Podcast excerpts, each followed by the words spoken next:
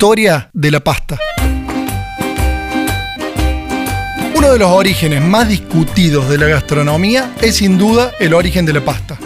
Casi como el nacimiento de Gardel entre argentinos y uruguayos, la pasta se disputa entre chinos e italianos con la misma efervescencia, o mejor dicho, con el mismo árbol. La versión de que Marco Polo introduce la pasta en Europa, comprada a los chinos en uno de sus viajes, muchos afirman que debe ser desmentida, ya que hasta se cree que nunca estuvo en China porque en ningún momento menciona la muralla en sus crónicas. Y eso es algo más que extraño para un verdadero viajero como se lo creía. También está de más aclarar que los chinos comían fideos miles de años antes que los tanos, pero los suyos eran de mijo y no de trigo duro.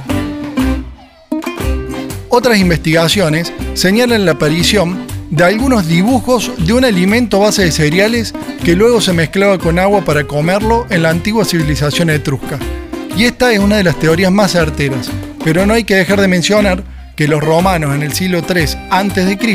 contaban con un alimento al que llamaban la gana y describían con tiras largas y chatas de harina de trigo. La verdad es que esta discusión seguirá eternamente inclinando la balanza para un lado o para el otro según las evidencias más firmes que vayan encontrando. Por el lado de los tanos, hasta ahora lo más certero que hay es que la pasta seca fue introducida en Italia y difundida por los conquistadores musulmanes de Sicilia y luego se fue esparciendo por todo el territorio. Aunque también, y con firmeza, algunos aferran a estas pinturas etruscas que mencioné segundos atrás para ganar este litigio.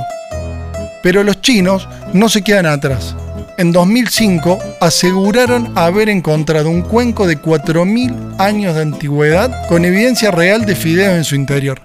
Esperemos que a ninguno se le dé por probar si todavía están ricos. Tenga el origen que tenga, estaremos siempre agradecidos de que existe este manjar al que todos le decimos pasta.